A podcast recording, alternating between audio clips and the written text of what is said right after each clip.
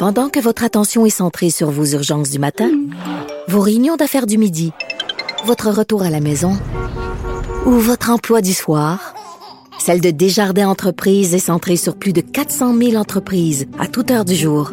Grâce à notre connaissance des secteurs d'activité et à notre accompagnement spécialisé, nous aidons les entrepreneurs à relever chaque défi pour qu'ils puissent rester centrés sur ce qui compte, le développement de leur entreprise.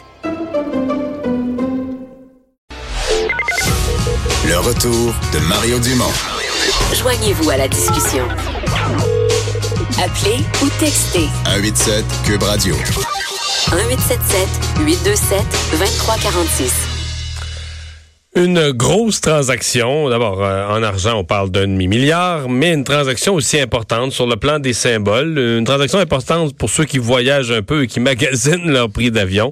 Une transaction importante pour l'économie de Montréal, du Québec, quand on pense à emploi, sièges sociaux.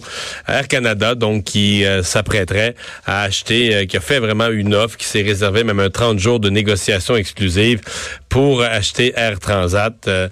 ça a été un peu la la surprise, je pense, ce matin, pour bien des gens, même si on savait qu'Air Transat était à vendre, on avait un peu exclu, je sais pas pourquoi, mais on se disait, ah, ça peut pas être Air Canada, mais oui, Air Canada est un des acheteurs. Sylvain Larocque, journaliste à la section argent du Journal de Montréal, est avec nous. Bonjour, Sylvain.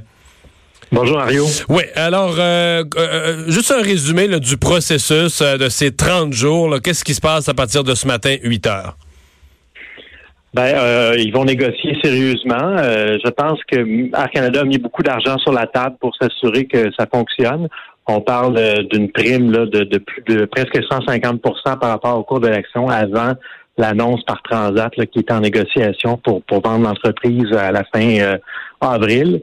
Donc, euh, c'est quand même une prime importante. Donc, d'après moi, ça va fonctionner euh, sur le plan financier.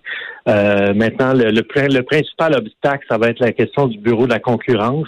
Donc, j'imagine qu'ils vont essayer de voir est-ce qu'ils doivent se départir de certaines liaisons entre Montréal et les destinations soleil où il y aurait beaucoup de, de dédoublement, si on veut, entre Air Canada et Air Transat, parce que le bureau de la concurrence va quand même être sensible à ces questions. C'est-à-dire que Air Canada, je faisais le tantôt, je, regardais ça vite, je faisais le détail de ça. Air Canada a une division qui s'appelle Air Canada Rouge. Euh, la plupart des observateurs à l'époque, quand ça a été créé, avaient dit, mais ça, ça, a une, ça a un but, c'est de compétitionner Air Transat. Donc vers le sud, vers Las Vegas, vers la Floride, vers Cancun, Cuba, vers l'Europe, euh, Rome, Lisbonne, Athènes, Édimbourg, Barcelone, des destinations, les gens vont en voyage. Là, tu vas avoir du Air Canada Rouge puis du Air Transat. Là. Oui, c'est ça. En fait, Air Transat a longtemps été seul, par exemple, sur l'Europe. Euh, c'était le seul transporteur qui se rendait à Bordeaux, à Lyon, euh, euh, dans plein de villes en France. Les Québécois aimaient beaucoup ça, pouvoir aller en Espagne et tout. Maintenant, Air Canada est présent sur presque toutes les mêmes lignes que, que, Transat. Et euh, je pense qu'Air Canada, avec Rouge, a vraiment réussi à affaiblir euh, Transat et euh, a fait succomber finalement Transat. ils ont été trop forts pour, pour Transat. Transat s'est peu développé, était plus dans une position défensive.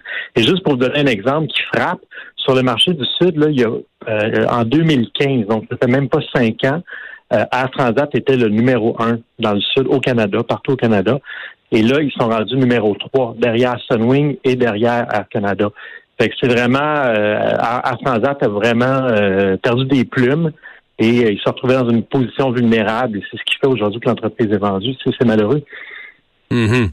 Euh, bon, le disons, une des questions qui se pose aujourd'hui, c'est qu'est-ce qui advient du, du siège social? Officiellement, ce sont deux compagnies qui ont des sièges sociaux à Montréal. Évidemment, Bon, dans le cas d'Air Transat, il n'y a pas de doute, il y a juste un siège social, il est à Montréal. Dans le cas d'Air Canada, ben, on est comme beaucoup de compagnies canadiennes, là, ou quelques-unes dont le siège social est à Montréal, mais on se demande toujours euh, où sont euh, les employés importants, où se prennent les vraies décisions. C'est-tu vraiment à Montréal ou bien est-ce qu'il y a une grosse partie qui est gérée à Toronto?